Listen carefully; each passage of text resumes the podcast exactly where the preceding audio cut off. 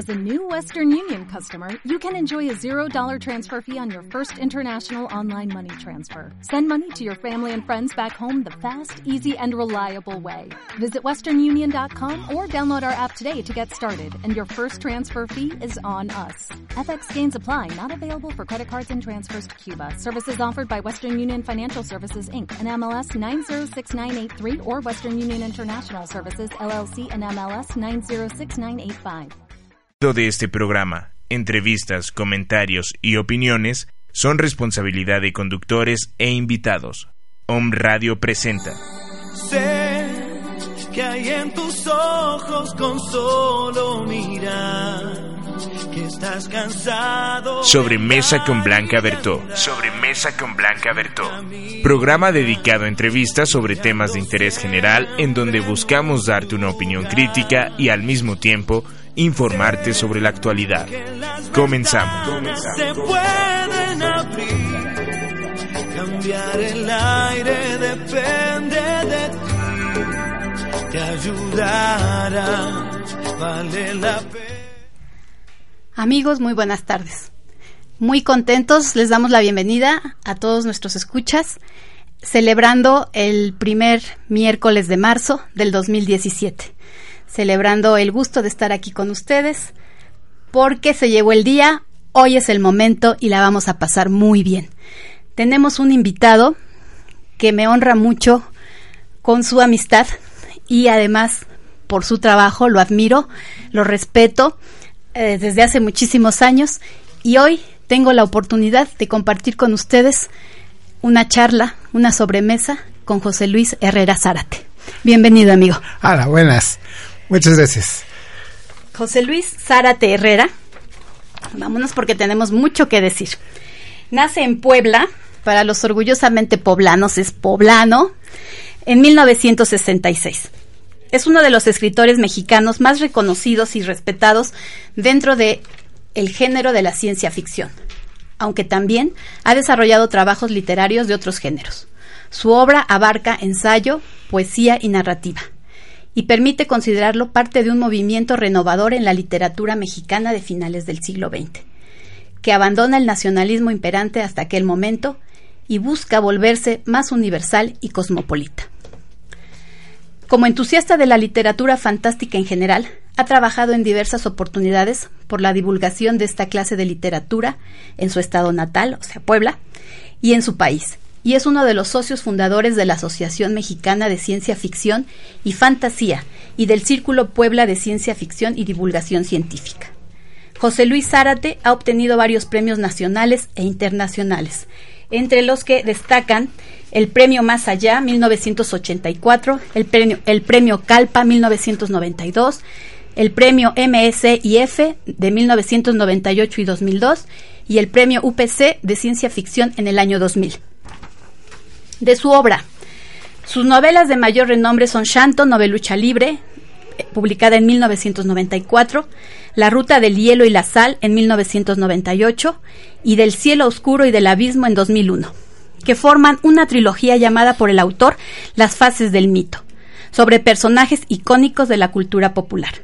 En ellas, el santo, el luchador superhéroe fílmico mexicano, el conde Drácula y Superman, respectivamente, son vistos desde la perspectiva que tendrían los habitantes de sus propios mundos ficticios. Entre sus libros de cuentos destaca Hiperia, de 1999, que toma elementos de muchas vertientes distintas de la ciencia ficción y se convierte en un panorama muy completo de los intereses del escritor y del estado del género fantástico a finales del siglo XX.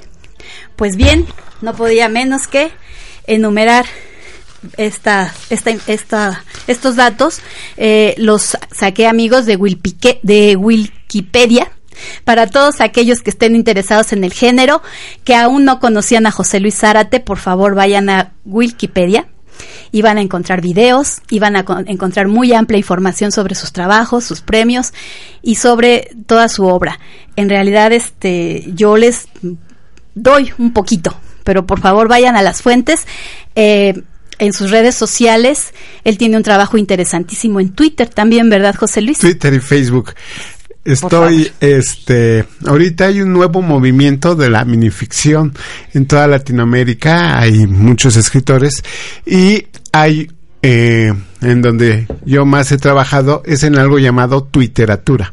Twitteratura son cuentos de 140 caracteres, los que da Twitter, para hacer eh, lo que se llama nanoficción, minificción, cuento ultra breve o Twitteratura, como nos gusta más, que son cuentitos, los el cuento más pequeño que se puede hacer con 140 caracteres. Sí, 140 caracteres, y es bastante, porque de una imagen puedes hacer un cuento de, menos, ¿no, José Luis? Sí. Yo he visto muchas cosas tuyas con muchos menos caracteres, interesantísimas y en relación a una imagen, y que cada quien interpreta también con tu punto de apoyo de mil formas y también se contribuye a engrandecer el cuento o hacerlo más diverso y a retroalimentarte, ¿no? Está bien interesante eso de la literatura.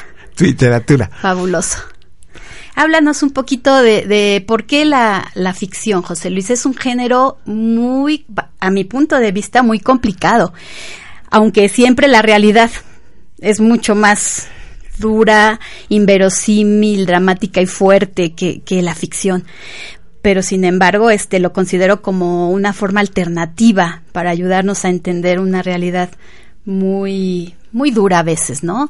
¿Cómo, cómo te dio por la ficción, José Luis? Hay una cosa muy interesante. Este, en México siempre se ha trabajado bastante con la novela realista.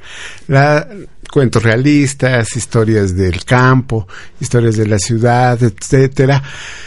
Y un poco se había descuidado durante mucho tiempo la literatura fantástica. Hay un nuevo movimiento también este a lo largo de todo México que es revalorar los géneros considerados no tan este que no han tenido tanta difusión como puede ser la ciencia ficción, la fantasía, el horror, los minicuentos, eh, lo policíaco, etcétera. A todo este grupo de narraciones se ha amalgamado en lo que ahora llamamos literatura de la imaginación. Ese es el nuevo, este, la nueva frase que queremos que, este, que pegue. Y en literatura de la imaginación estamos poniendo todo aquello que se consideraba no muy serio, que no era tan, este, tan importante, pero es, es muy divertido porque lo que nos decían que nunca iba a pasar, extrañamente es lo que ha estado pasando.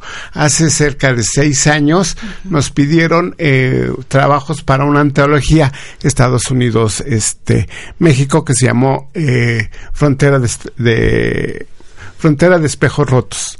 Yo contribuí hace seis años con un cuento en el que se eh, analizaba, el cuento narraba de que Estados Unidos ponía una barrera energética que dividía totalmente este, la frontera e impedía que nadie pudiera entrar o salir de, Estados Unidos. Y lo que pasaba, qué pasaba con la frontera. Era un cuento corto, unas 15 páginas en el que hablaba de eso y es fantasía, es ciencia ficción, esas cosas nunca suceden.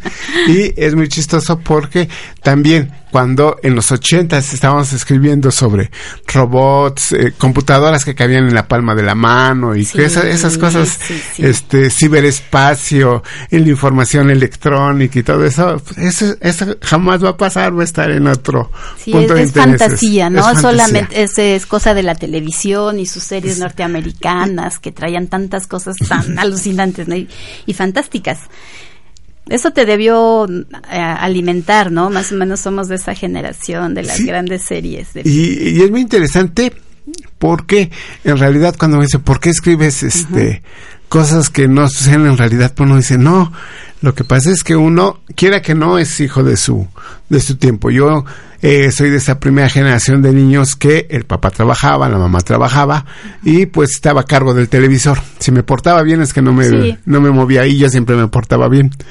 Pero veía muchas series, Viaje al fondo del mar, Star Trek, este, los Adams, etcétera.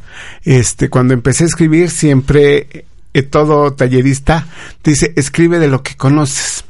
Y yo conocía de monstruos, fantasmas, cosas oscuras, este, extraterrestres, etcétera, se me hizo muy natural escribirlo. Ya después, mucho tiempo después, pensé de, bueno, pero también ve, este, en mi casa se veían telenovelas, se oían radionovelas todavía. radio, sí, siempre el radio. Digo, ¿por qué no me interesaron esos? ¿Por qué preferí hablar de, este, las oscuridades y los monstruos y eso, en vez de amores eternos y por qué Amaranta Sofía no quiere a José Ignacio III? Pero, este, de pronto me di cuenta que vivíamos en los este en la época post 68 había un ambiente de miedo, un ambiente social de miedo.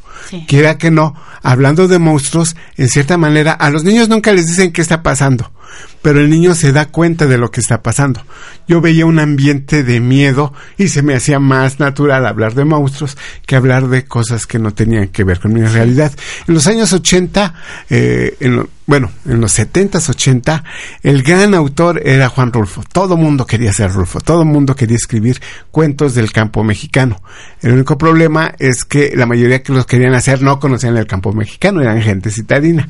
Este, en mi círculo había personas que querían escribir cuentos del de, de cómo sufría el campo mexicano, pero la única vaca que habían visto estaba impresa en un tetrapaje, entonces no les salían, no salían esas cosas. Es difícil. Es difícil. Entonces, en realidad, uno decía, bueno, pero ¿de qué quiero hablar? Y uno habla de la realidad, de lo que ve del ambiente, de las cosas que a uno le interesan. Y casualmente después nos dijeron que era fantasía, que esas cosas no sucedían, que todo eso no, no hablaba realmente de la realidad.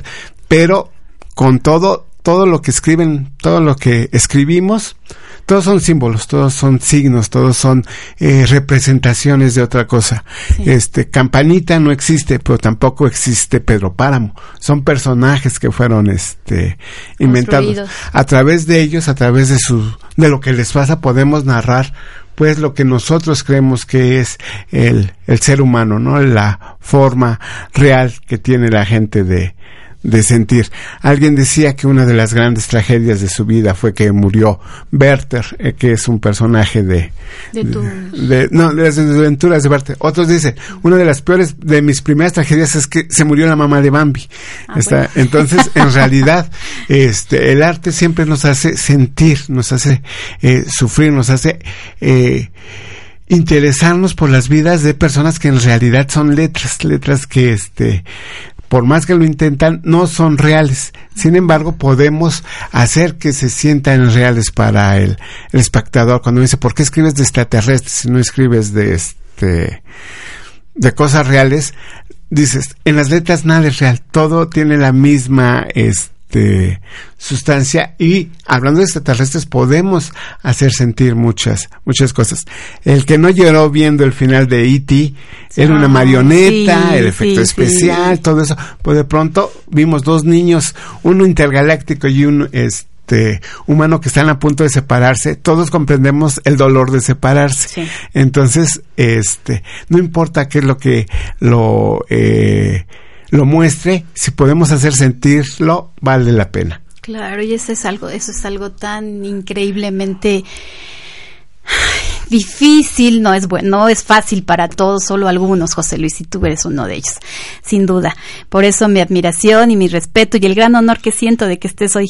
Mira la, la, cómo se van abriendo las posibilidades y uno tiene, yo tengo ahora la fortuna de abrir estos espacios para mis amigos, para mis cuates, para tantas personas valiosas que, como viene referido en un pequeño espacio de publicidad, son personas que día a día hacen cosas bien importantes. Yo me siento doblemente orgullosa porque además eres poblano, porque este, te conocí desde hace mucho cuando presentaste el Shanto. Yo fui con mi hijo Benjamín pequeño y nos lo, nos lo autografiaste. Ahí estaba Tina, por supuesto. Y bueno, es que observo en ti que como, como los buenos vinos, casi decimos a veces, tu trabajo ha madurado mucho. Y me parece que estás en el mejor momento.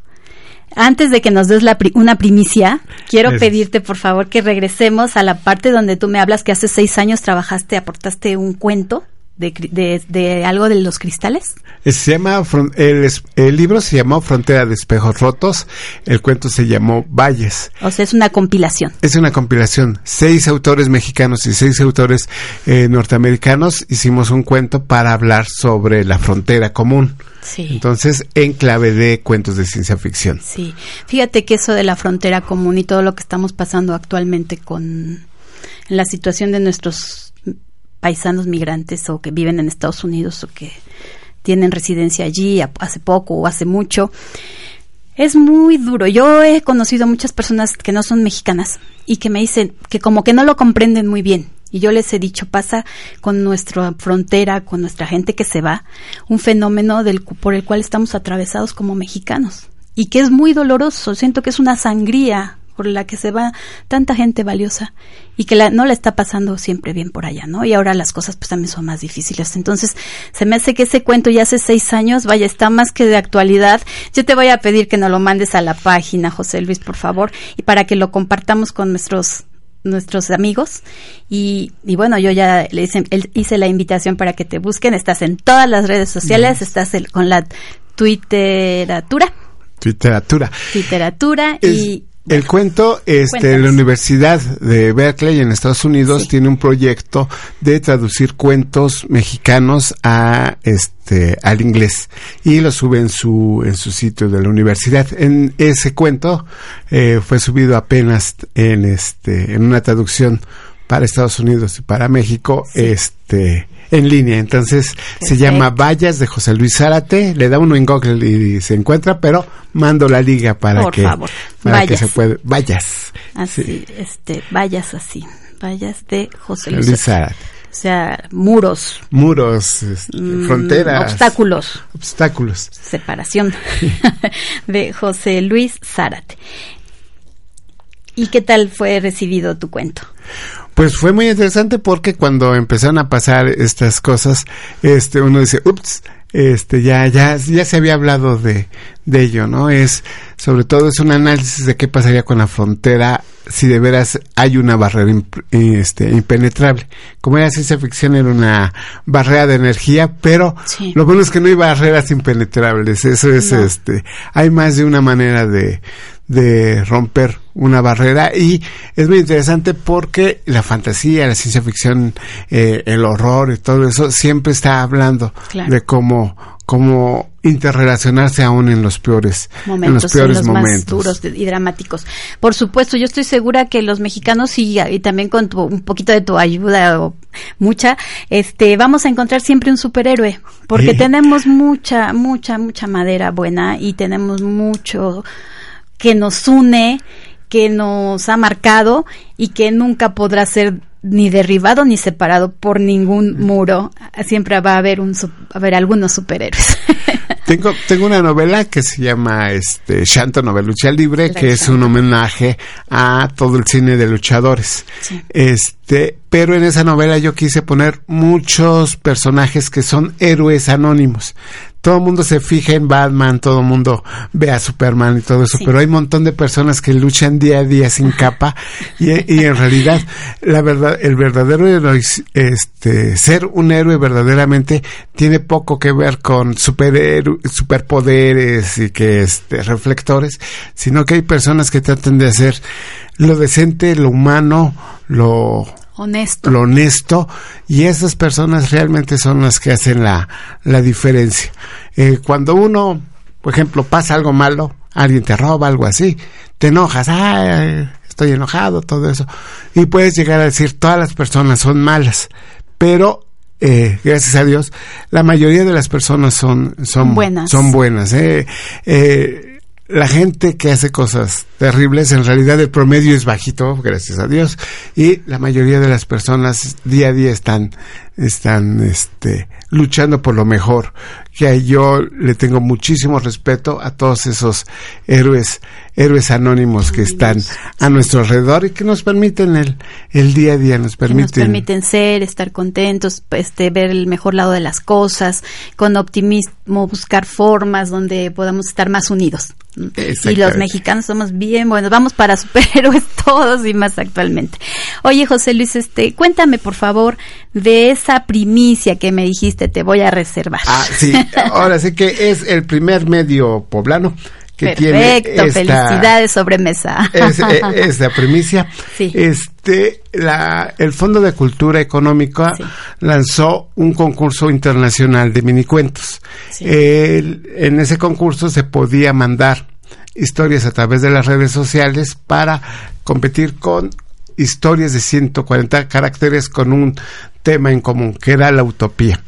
Se, Mm. este, miles y miles per- eh, participaron. El propio Fondo de Cultura Económico se sorprendió del nivel de La este, la respuesta que, que hubo. No solo fue México, fue Colombia, fue España, fueron todos los que quisieran, todos los que escribían en español y mandaron un cuento con este a estas características que no tenía que ser mayor de 140 caracteres Dentro de la tu literatura. tratara sobre litera- eh, tratara sobre las utopías, cualquier forma de utopías o distopías. Una utopía es eh, una civilización en el que todo sale bien, todo es perfecto, todo está Sí. bonito.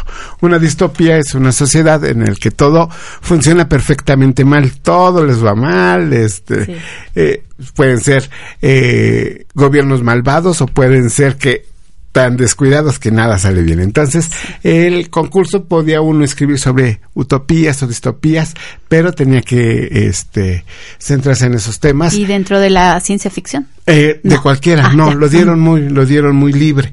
Este, y apenas dieron el este el veredicto en la Feria de Minería. Hicieron un evento Ah, sí. especial para presentar los ganadores de, de esta prim- eh, este primer concurso internacional del Fondo de Cultura Económica sobre Wow. beneficción. No, y que lo haga el Fondo de Cultura Económica, por favor. Así. Mis respetos, no, por supuesto. Y pues tuve la suerte este de llevarme el primer lugar. Entonces, Bravo, José Luis. Qué orgullo, qué orgullo, de verdad. Me da muchísimo gusto. Dijiste Sí, sí, primicia, pero no sabía más que eso. Oye, muchas felicidades. Merecido, muy merecido. es- ¿Y luego en qué consiste el premio? ¿Qué va a pasar?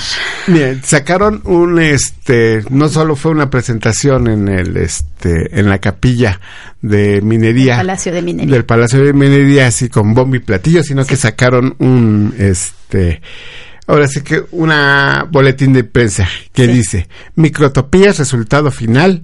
Reunido en la Ciudad de México el 13 de febrero de 2017, el jurado del concurso Microtopías, integrado por Cristina Rivera Garza, Hernán Bravo Ba- Varela y Mauricio Montiel Figueiredas, acordó por unanimidad conceder el primer lugar al siguiente texto firmado por José Luis Zárate en su cuenta arroba José Luis Zárate, es mi cuenta de este Sí. Twitter, Muy que bien. dice Qué triste es el museo de qué triste es el museo de utopías, cada uno en una caja de cristal con una aguja atravesándolas.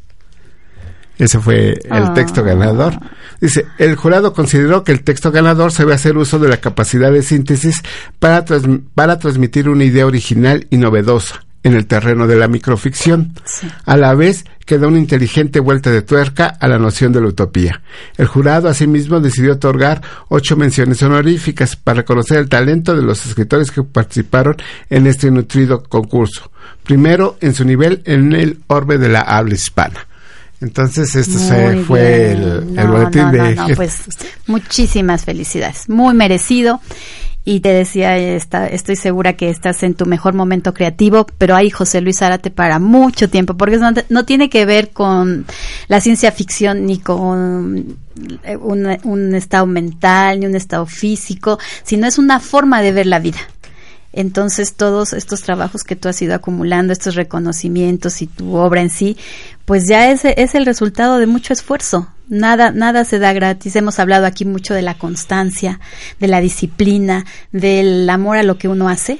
Y eso es lo que te lleva a los reconocimientos y a los grandes logros. Y qué mayor motivación que este tan importante, José Luis. Tienes un gran compromiso de seguir haciendo cosas así de buenas. Este, yo tengo, eh, trabajo mucho en redes sociales. Sí. Tengo, este, mi cuenta en Twitter es arroba José Luis Zárate Sí. y mi cuenta en Facebook es joseluis.zárate Sí. y en ellas publico todos los días mínimo tres, este, tres cuentos, tres microcuentos, tres narraciones. A veces cuando son narraciones más largas pongo la, el link para seguir el cuento. O a veces este videos, videos sobre la escritura o sobre la minificción. Y este ahorita tengo en línea en Twitter 14 mil cuentos para cualquiera que quiera echarle un ojo ahí ahí de todo un poco, ¿no? Entonces, este también en, en mi Facebook está para está abierto al público es este a veces uno puede poner solo compartir amigos pero ya le pongo compartir a todos. Y aparte de, del trabajo diario de escribir minificción también he publicado este novelas libros de cuentos este llevo dos libros de ensayos sobre este la cultura en general. Y este estoy muy contento porque eh, apenas el el año pasado publiqué un libro infantil llamado El misterio de los caballos chimuelos, que trata sobre refranes y cuál es su significado. Y al mismo tiempo, este, la Universidad de Baja California me publicó un libro de cuentos llamado Crímenes extraños, que es un libro de este historias policíacas, historias policíacas en la actualidad. Entonces así de este no, qué bárbaro, qué bárbaro. Respetos, muchos muchos respetos para ti. Y no paras, no paras. Dos libros. Tengo aquí de tus novelas. El Shanto, que, que se publicó en 1994, Fe de Ratas, Sí. Del, eh, fue, esto es, un trabajo por entregas al periódico La Jornada de Oriente en 1997. La Ruta del Hielo y la Sal del grupo editorial Vid. Colección MSIF de 1998. Ventana. De, Ventana 654. ¿Cuánto falta para el futuro? De la Semarnat y el Somedicit de México en 2004, La Máscara del Héroe, Grupo AGEC de España en el 2009, El Tamaño del Crimen de Evoque sigue mm, en la colección sigue leyendo de España 2012 eh, ese eh, eh, el tamaño del crimen fue un libro electrónico y fue hecho para España en donde me pidieron hacer una adaptación de cuentos clásicos infantiles pero contados como si fueran novela negra este ruda este como si Raymond Chandler escribiera un cuento infantil ah. ¿Cómo lo haría? Naturalmente lo haría todo menos infantil. Entonces, este, la base eran cuentos infantiles, pero contándolo con lo más, este, rudo que se pudiera para, este, este, hacerlo policíaco. Yo estoy muy orgulloso de este libro porque es el primer libro electrónico que se presentó en Bellas Artes, el primer libro electrónico que tuvo una presentación oficial este, en el Palacio de, Bellas Artes. Fue este, entonces ya así de... Eh, qué orgullo, sí, sí, te vamos, ya no te vamos a dejar de seguir, ¿eh? porque sí estaba un poco rezagada yo en todos tus avances eh, no sabía cuánto, me da de verdad mucho, muchísimo gusto, mucho orgullo. Y bueno, no me voy a cansar de felicitarte el resto del tiempo. Oye, José Luis, es más complicado hacer esos cuentos de 140 caracteres que una novela?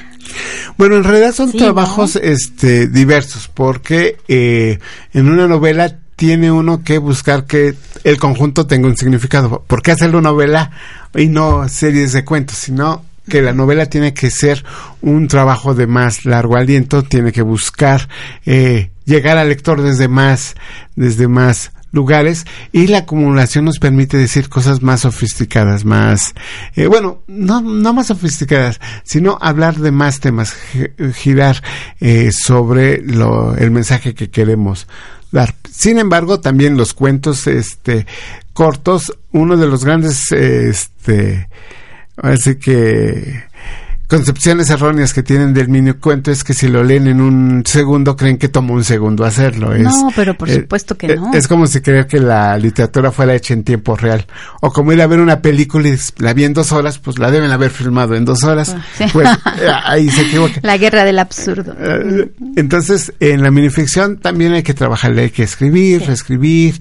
Una vez que están este, hechos los cuentos, también buscar que cuando los eh, reúna uno en conjunto tenga un significado mayor que eh, solo las partes, ¿no? Entonces, en todo tiene su ahora sé que todo tiene su reescritura, pero también es muy divertido. Sí. Y son cosas muy, eh, muy interesantes de hacer. Con las novelas uno puede crear más personajes, puede hacer que el personaje, darle una personalidad, enfrentar esa personalidad a un montón Sí, de problemas sí. y analizar qué pasa, ver qué está qué está sucediendo, ¿no? A veces uno sufre con su personaje de, ah, pobrecito. Lo tengo que qué escritor dejar. tan malo, pero ahí, se, ahí sigue uno haciéndole sufrir al pobre este Ay. personaje, pero Pues es tuyo. ver. Tú le darás otro chance de que se redima o de que sea feliz en otra oportunidad. José Luis, tengo aquí de tus cuentos El viajero de 1987, Permanencia voluntaria del Instituto Politécnico de Mil- Nacional, perdón, de 1990, Ma- de Magia Ediciones Papuras de Papuras, Querétaro sí. en 1994. Me faltan algunos, me parece, pero nos- me hablaste de estos dos que acabas de, bueno, no hace mucho, de sacar de pa- cuentos para niños. Cuentos para niños. sí. ¿Quién ilustra esos cuentos para niños? Este Porque es otra parte bien importante es otra del parte trabajo. importante. Es un estudio que trabaja en Ah, este en el DF. eh, el proyecto fue este bastante grande. Los los dibujos de este creo que el caldo se llama el este Sí, sí. el, el estudio que los usó. Yo los Porque tú yo- tienes que quedar muy contento con lo que ellos, con esas ilustraciones, Sí, totalmente quedé- complacido. Sí, yo quedé de wow, qué bonito ese, Qué bueno. este. Todo escritor dice, ah, mi texto es muy bonito, pero cuando uno ve los dibujos dice, no, eh, apoyaban muchísimo a la historia y se veía realmente, este, ahora sí que impresionante cómo se veían los, los, los, este, las ilustraciones, los, eh, una de las cosas que me gusta mucho de eh, escribir para, para jóvenes, para niños, Son yo creo que tus principales seguidores, ¿verdad? pues de, O ahora de sí todo. de todo, de, De chile, todo. de mole y de manteca. Un- Una de las cosas más importantes de, de escribir para, para chavitos es no tratarlos como niños, no tratarlos como creemos que son los niños. Eh, los niños siempre son más inteligentes de lo que Que pensamos de lo que pensamos. Sí.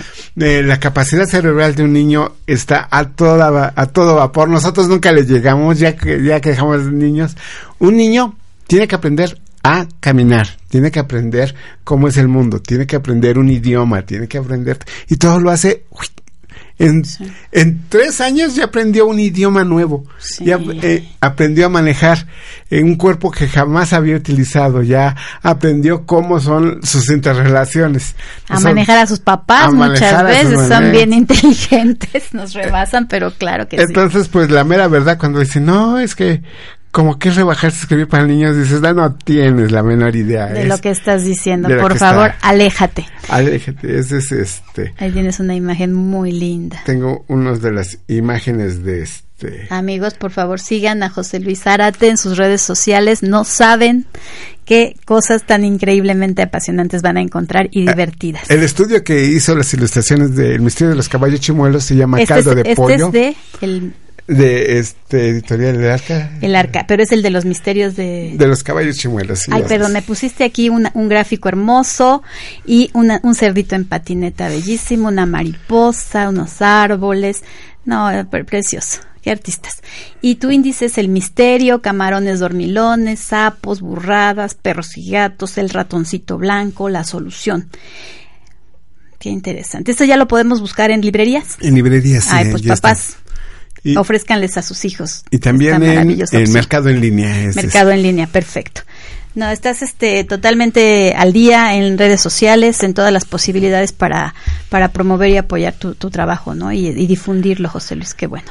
Muchas Muchas felicidades. Muy bien, así se hace. José Luis, nos vamos a ir a un corte y regresamos. Gracias. Querer que se pueda quitarse. Estás escuchando Sobremesa con Blanca Bertó. Es mejor perderse que nunca embarcar. Mejor tentar. Om Radio. Códigos de enlace 222-249-4602.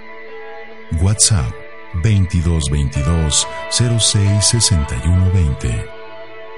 Contáctanos. Contáctanos. Jafra, el líder en ventas de fragancias en México, presenta Paris moi, la primera fragancia de la exclusiva colección Jafra Perfumers Edition, inspirada en notas de fresa mara, macarrones de pétalo de rosa, cremosas y sedosas maderas. Descubre Paris moi, inspiración, pasión, París. Jafra. La Cuando coloreas tu vida con confianza, puedes llegar a donde quieras. En Jafra hemos creado colores con las fórmulas más avanzadas para ti. Ahora puedes descubrir infinitas posibilidades y crear tu propio look. Jafra Beauty lleva el conocimiento de belleza a un nivel más alto. Sé radiante, sé segura, sé bella, sé tú. Jafra, la libertad de ser tú.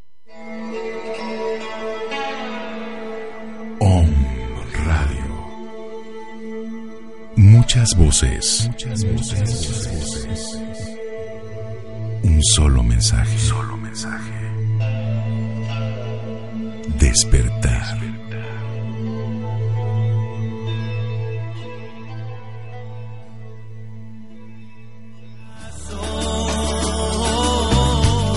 Estás escuchando Sobremesa con Blanca Bertó. mejor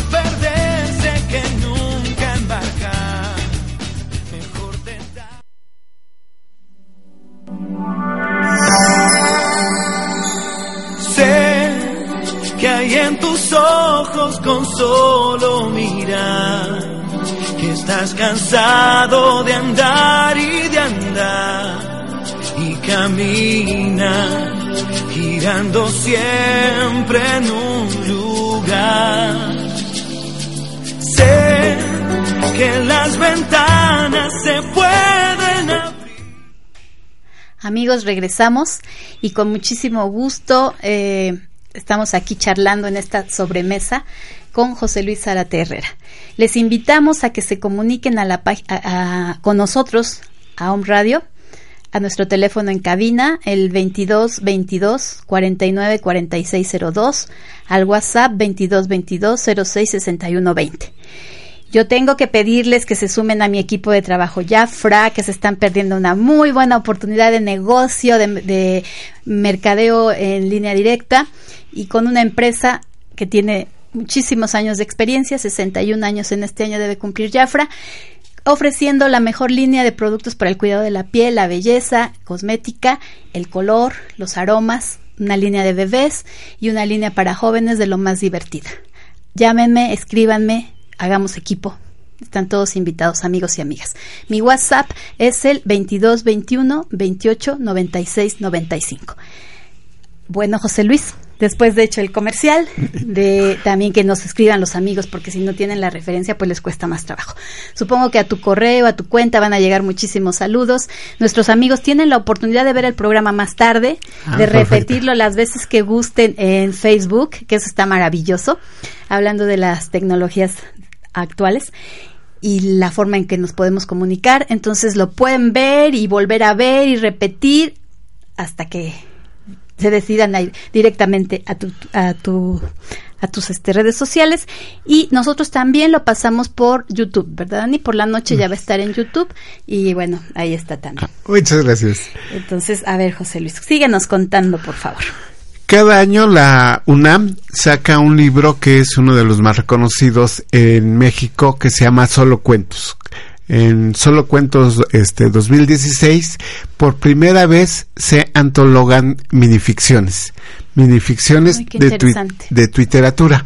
Y pues tuve el honor de que eh, escogieran 47 de mis minificciones para eh, sacar una colección que se llama este Ofelia entre las aguas, que son 47 cuentos que analizan el personaje de Ofelia de este William Shakespeare, que eh, tiene una terrible muerte en este en Hamlet. Tragedia sí. Pero este yo estoy muy muy orgulloso porque es ahora sé que también por primera vez se pusieron twitters en, la colección eh, solo cuentos de la del UNAM.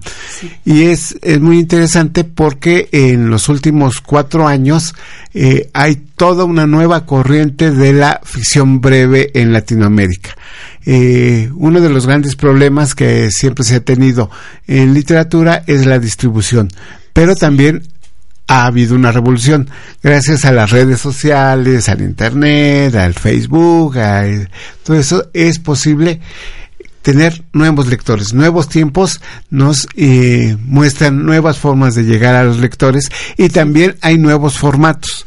El cuento corto, eh, adecuado para Twitter y Facebook o para este menos de 200 palabras ha ido eh, creciendo exponencialmente. Ahora hay un nuevo movimiento de microficcionistas y es muy interesante porque este Puebla eh, ha sido uno de los este estados pioneros en esta en esta tenía este, que cosa. ser José Luis y te tenemos a ti oye qué difícil se la pusiste a los de la UNAM entre 14 mil cuentos escoger 47 tuyos no 47. pues qué trabajar oye José Luis ¿Tienes aquí algún taller en Puebla? Este, ¿cómo motivar a los jóvenes para que trabajen contigo? Es que a, a mí se me ocurre que de un cuentito tuyo muchos jóvenes pueden vos, hacer bocetos, sacar sus propios personajes, eh, elaborar un mini cuento pero con ilustraciones, porque tú les desatas la idea. Y eso es maravilloso, ¿no? Y los animas también. dentro en este en abril Sí. no espera, marzo abril sí este finales de marzo y principios de abril voy a dar un taller en la E que es la escuela del IMAC sobre este literatura fantástica entonces va a ser un recorrido a través de la historia de literatura fantástica y cosas interesantes de vamos a Sí, leer qué, sí. qué es, qué es lo chido, qué es lo bonito, qué es lo interesante que se pueda leer. También en abril voy a ¿Para dar niños o para jóvenes para o para jóvenes, todos? para o todo el mundo. Para todo el mundo, ese es.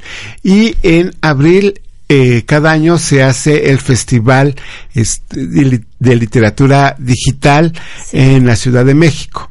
Este, este año también voy a dar un taller en línea, este, en medio de el festival de, este, de literatura digital, ¿no? Entonces, este, también voy, en mis redes sociales voy a poner los anuncios de cómo inscribirse y demás, pero, este, ahora sí que aquí y allá se está, se ve, se está dando como, cómo acercarse para dar, dar talleres, Sí. ¿no?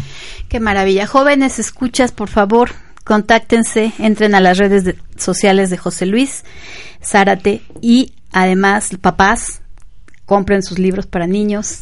Eh, pónganles a los niños, lean con los niños estos cuentos breves. No habría es ninguna excusa para no hacerlo en unos minutos.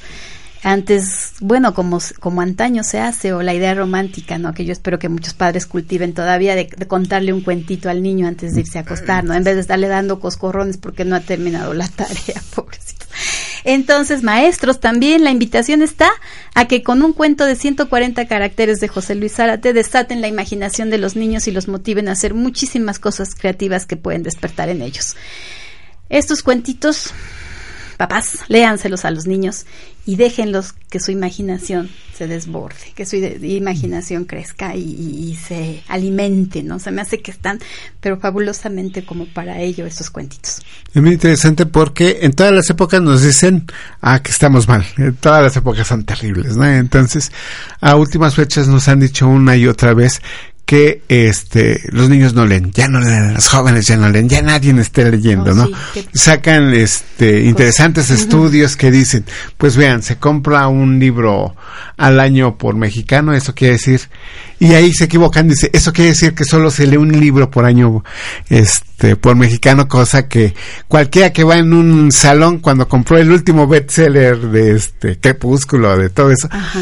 Todo el salón lo va a leer porque Sí, ya alguien sí, lo sí. tiene, entonces O esos del hambre, no sé. le- los juegos del hambre y todo eso. Entonces, el que se compra un libro no quiere decir que solo se lea un libro. Eso quiere decir que ya llega un libro que puede saltar a muchos Y que pueden intercambiar con los y amigos. con los amigos, etcétera. Ahorita que nos dicen que es una época que no hay lectura, es extrañamente una de las épocas donde más se lee, gracias a los Los medios. los medios, por ejemplo, despojado de todo, todo WhatsApp son letras, todo este mensaje de inbox son letras, con letras estamos este intercambiándonos. Hay una comunicación instantánea, pero también es una comunicación que se ha tratado de adaptar a los a los nuevos tiempos, ¿no? Quiera que no hay una este es el momento en que los muchachos más están leyendo, están leyendo Sí. montones y montones de cosas. Sí. Entonces, es también un, un buen lugar para los que escribimos, para los artistas, para los demás, de utilicemos esas nuevas, este, esas nuevas tecnologías.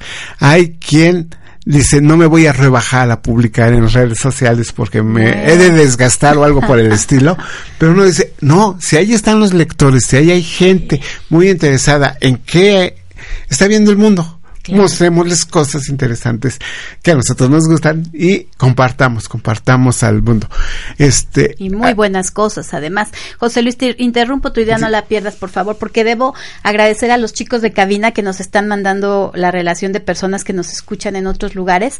Pablo, José Luis, muchísimas gracias. Es un gusto enorme volverlos a saludar. Los extrañaba y gracias siempre por sus atenciones.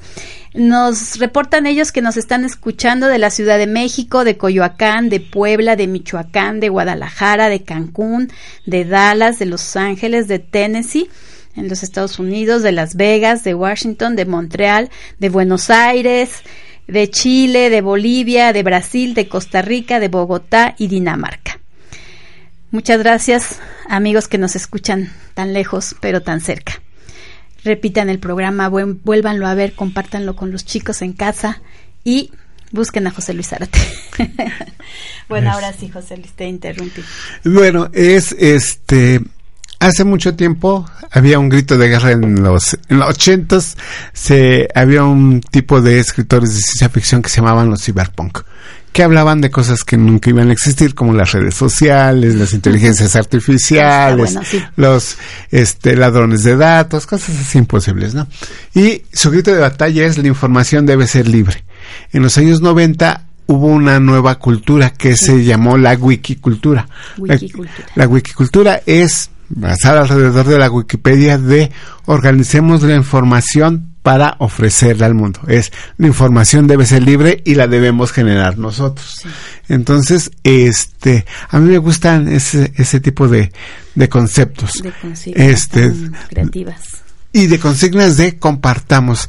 Eh, Internet es un lugar maravilloso en donde uno puede encontrar todo, de todo maravillas, horrores, cosas interesantes, cosas horribles. Lo que tú quieras buscar vas a encontrar pero generalmente encontramos montones y montones de gente generosa que nos permite, eh, nos dan una porción de su mundo y nos lo organizan de tal manera que podamos descubrir ese mundo que ellos eh, quieren tanto. Entonces, la verdad, ahorita, eh, antes, eh, el tamaño de un micrófono, eh, la posibilidad de difusión de una persona dependía de su estatus, de su poder, de su fama, de todo eso. Ahora vivimos una época en que prácticamente cualquier cosa se puede hacer viral. Ahora no hay personas que eh, de pronto son muy vistas, muy comentadas, se, y ya no depende tanto de qué tan eh, cuánto dinero tienen para ser muy conocidas entonces creo que es una época maravillosa en el que hay una demo la información en este momento es muy democrática. Podemos acceder a ella desde diversos momentos y yo estoy orgulloso de poder estar en ser esta parte de y tan activa, ser parte eh, activa de esta de esta wikicultura, la wikicultura que nos ofrece maravillas este de todas partes del mundo. Entonces, este a mí me gusta un eh, hace poco hubo un coloquio de investigadores del cuento en la UNAM y nos comentaban, dice, no, no, no, nosotros como investigadores siempre llegamos cuando eh, todo movimiento ya terminó y alguien se hizo famoso y a los demás se odian, ya este. Dice, en realidad nos sentíamos como arqueólogos. Llegamos cuando ya todo había pasado. por primera vez con la minificción, la literatura y todo eso, dice, estamos viendo cómo un movimiento literario se está gestando en tiempo real. Estamos leyendo en el momento en que están publicando, en el momento en que se están haciendo los nombres, en el momento en que se va organizando cómo va a ser este, este movimiento. A mí también me parece muy interesante que hasta los investigadores del cuento mexicano están interesados viendo en tiempo real qué está qué está pasando, ¿no? que deben, José Luis, yo creo que deben. Cualquier interesado en el arte, en la cultura, en la literatura y que sea serio, no puede estar al margen. No puede estar al margen, debe sumarse y debe contribuir, porque para eso son los talentos, para eso son las posibilidades y hay que abrirlas para otros. definitivamente hay que abrirlas. Y yo estoy, eh, yo estoy muy agradecido de esta nueva época electrónica porque a mí me gusta vivir en la ciudad de, de Puebla. Siempre he vivido en la ciudad de Puebla. Pero antes si uno no se desplazaba al DF, si Ah, uno sí, no, claro. ese pues simple y sencillamente quedaba atrapado para siempre en este el mundo. Y ahora uno puede mandar los trabajos. Yo estoy muy contento porque hace un par de años, por ejemplo, yo estaba este publicando cuentos sobre Caperucita Roja, versiones en 140 caracteres sobre Caperucita Roja. Me escriben de Francia un profesor de español de Francia, me dice, oye, eh, quiero traducir algunos de tus cuentos para mis alumnos, ¿no habría problema? No, claro, este, tradúcelo todo eso. Unos meses después me escribe y dice, oye, conozco a alguien de una editorial francesa que quiere sacar este mini cuentos. Puedo, ofre- puedo ofrecerles tu cuento y yo así de, ah, por supuesto. Entonces, muy interesante. Personas que no nos hemos visto, nunca nos hemos visto, si no es a través de las redes sociales. El cuen- los cuentos solo han viajado por bits y de pronto tengo un libro de vinificciones, Le Petit Chaperons, publicada en Francia y uno se queda así de wow, sí, ahora sí que prácticamente lindo. sin salir de mi casa, Sí. de pronto este estoy eh, publicado en Francia. Es muy interesante porque en este en Francia, gracias a eh, Jacques Fuentalba, he trabajado más o menos la minificción y tengo mi entrada en este Wikipedia francesa como minificcionista. Sí, Entonces sí, estoy sí. así de wow, es Bueno, este, José Luis, permíteme, no puedo dejar de, de recapitularlo y de subrayarlo, el hecho de que tú nos has dicho cuánto trabajo a- a- mandas, entregas diariamente. ¿Cuántas horas dedicas? ¿Cuánto, cuánta constancia? Eh, me hablas de 14 mil este, cuentos en el Twitter. Me hablas de interrelaciones con personas de los Estados Unidos, de Francia, de muchos otros lugares que reconocen y aprecian, ¿no? Que eh, eh, valoras en toda su dimensión a las redes sociales y por ello estás dentro de, eres parte de y eso te ayuda muchísimo, ¿no? A, a- a que te lean en- y que compartas y, y te retroalimentes.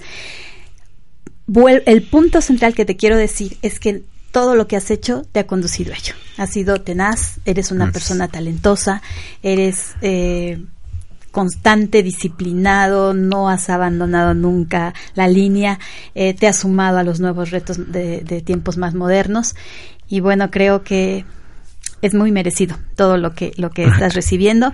Eh, estamos muy honrados con tu presencia. Seguramente vamos a recibir muchos saludos de amigos que nos están en este momento sintonizando.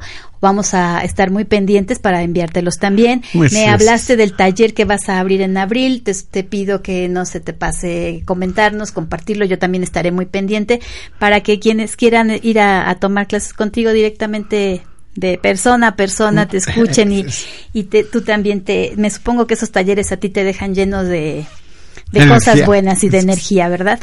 Cada año haces un taller. ¿Hay alguna otra propuesta de trabajo con grupo? Este, sí, pero depende de, ahora sí, de los organismos que este que contacten, ¿no? Este, generalmente, extrañamente he dado más talleres, este, en otros estados de la Fuera de República, Puebla. fuera de Puebla, este, prácticamente, este, en Ciudad del Carmen he dado eh, Querétaro, bueno, aquí y allá, es este, dependiendo de este, los gobiernos del, del estado los que invitan y pues yo, ahora sí Claro. que dicen, si dicen sí, ya, yo voy, yo contento haces ya la contenta. maleta y vas a tomar el sol y a conocer a otros, este, a otras personas interesantes en otros lugares del país. Y a donde te llamen, ¿no, José Luis? Está, está esa es disposición absoluta. Que te inviten a Francia también está padre. Nos, Ah, sí dices, nos dices para, nos mandas fotos. Bueno, José Luis, eh, algo que estemos todavía, que nos quieras decir, por favor, no lo vayas a dejar en el tintero. Yo estoy tan contenta, tan- me siento tan honrada y un gusto enorme que estés con nosotros hoy.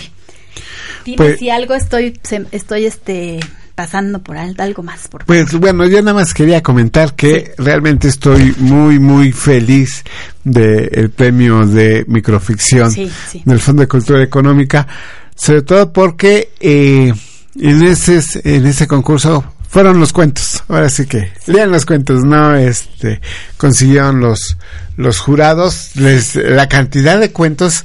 Yo cuando estaba participando estaba viendo a quién más este podías tener acceso a todo. Este uno les le ponía el hashtag eh, Topías Fondo de Cultura Económica y todos los que concursaban iban apareciendo en el buscador. Entonces llegaba un momento en que eran miles que uno decía, híjoles, pobre jurado, se las van a ver, este uno dice, ah, me lo voy a ganar, pues había tantas y tan buenos este cuentos que yo dije, bueno, yo estoy feliz de participar, hago mi mejor esfuerzo y la verdad yo sí me sorprendí de este de llevarme, estoy muy honrado así de, eh, me lo llevé. pues es este, una motivación enorme y muy merecida, por supuesto, José Luis. ¿Y cuánto te comunicaron? Este, el 13 de, eh, de febrero fue cuando se hicieron, hicieron el jurado, pero oficialmente lo presentaron hace dos días, hace dos días lo, este, fue en la feria de minería. Sí, Entonces con este el palacio también tan hermoso y tan adecuado para, para un, la entrega de reconocimientos y, el tuyo pues mejor todavía. José Luis, no puedo pedirte que nos vuelvas a leer tu cuento ganado. Sí, este es este es el cuento que se el del que estamos hablando, del que estamos hablando, que premió el Fondo de Cultura Económica. Y dice así. Se llama bueno, no tiene nombre, como es este minificción. Mm. Es, fueron 140 caracteres, porque también había que contar el hashtag de este, Topias, entonces en realidad fueron unos menos. Y dice, oh. qué triste es el Museo de Utopías, cada uno en una caja de cristal, con una aguja atravesándolas. ese es el, este, es el texto. Ay, bueno, para pensarlo mucho. Hay que leer muchos de tus cuentos no por ser breves, no dejan de ser tan buenos y motivadores. Nos remiten a un montón de imágenes. Es una tarea pendiente. una tarea pendiente. Te vamos a seguir muy, muy de cerca, vas a ver. Para que nos traigas nuevas primicias.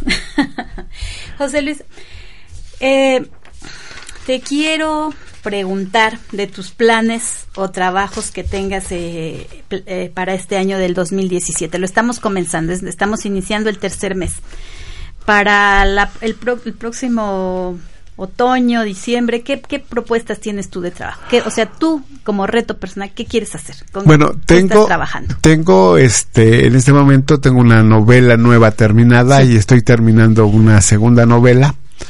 Este, título y todo eso son todavía uh, uh, inéditos. Eh, todavía son, todavía son, este, inéditos. Este, dentro de un par de meses saldré en una recopilación llamada Encore, que es sobre cuentos de rock, eh, cuentos basados en este canciones de rock. Entonces voy a salir en esa en esa antología. Este la UAP va a lanzar una colección de minificciones. Entonces voy a proponer este libros de minificciones no, pues trabajo tienes mucho. Este y ahora sí que siempre estoy ahora sí que dispuesto. Van a salir. Eh, lo que pasa es que es muy raro. Eh, cuando me dicen cuáles son tus planes, qué vas a publicar, yo hasta que esté en librerías digo, paso porque mientras el mercado editorial es, es difícil, a veces hay atrás, todo eso, entonces pero si todo sale bien, este posiblemente tenga una traducción al francés de una novela mía. Yo estoy haciendo este. Ahora, sé que changuitos, ojalá, pero ahora sé que hasta que no esté en, librerías uno dice son son bonitos planes, ¿no? Hasta que nace el niño le pones el nombre. Hasta que nace. O invitas al bautizo. Oye, José Luis, yo si yo voy ahora a, Gandhi, por ejemplo, encuentro tus libros. Sí, tengo. Hay buen abastecimiento por parte de las editoriales. Tengo una reedición reciente de Shanto Noveluche, el libro hecho por Editorial Castillo. Es una edición eh, adaptada, ya salió por primera vez hace 20 años. por ejemplo, había una parte en que el personaje este, oye su cassette, ya nadie sabe que son cassettes, ahora tendrá que oír MP3 y demás, con unos hermosos dibujos de Bernardo Fernando Beff, que este, hizo las ilustraciones y una nueva edición muy cuidada por este editorial Castillo. También tengo en este editorial Arlequín un libro de ensayos llamado Entre la luz y otros temas igual de tangibles que está este se puede eh, comprar y en línea está el misterio de los caballitos chimuelos para este para jóvenes. Y este apenas se está distribuyendo eh, de Baja California sacaron una colección de este libros policíacos en el que viene mi este antología de cuentos policíacos. Qué bárbaro. Entonces, aquí y allá hay. Oye, José Luis, una última pregunta. Porque el tiempo lo tenemos este un minutito. Eh, cuando estás haciendo una novela y estás también este en la literatura, eh, no te distrae mucho, es un ejercicio necesario para ti, te nutre más. La ventaja cuando estoy escribiendo una novela, lo bueno es que no transmito todas las, este, todos los mini cuentos que escribo. Como uno se tiene que centrar más en la, en la novela, entonces van saliendo los archivos mientras termino la, sí, sí, sí. la novela. Qué bueno, José Luis. Bueno, pues nos dejas una tarea enorme ¿eh? y seguramente muchos más seguidores que se van a sumar a tu, a tu larga lista. Amigos, fue un gusto. Una gran sobremesa de lo más agradable, de lo más este, disfrutable. José Luis, Pues, muchísimas gracias. Gracias por invitarme. No, no, no, por favor, un honor para nosotros. Muchos saludos a Tina que también hizo posible. Eso es. Bravo. Gracias.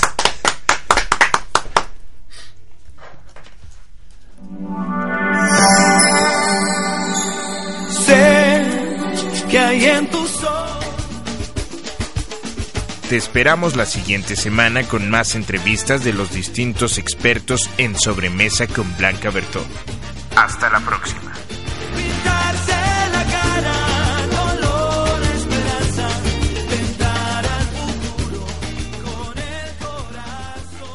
Esta fue una producción de Home Radio. Hola, buenos días, mi pana. Buenos días, bienvenido a Sherwin Williams. ¡Ey! ¿Qué onda, compadre? ¿Qué onda? Ya tengo lista la pintura que ordenaste en el ProPlus app. Con más de 6.000 representantes en nuestras tiendas listos para atenderte en tu idioma y beneficios para contratistas que encontrarás en aliadopro.com. En Sherwin Williams somos el aliado del PRO.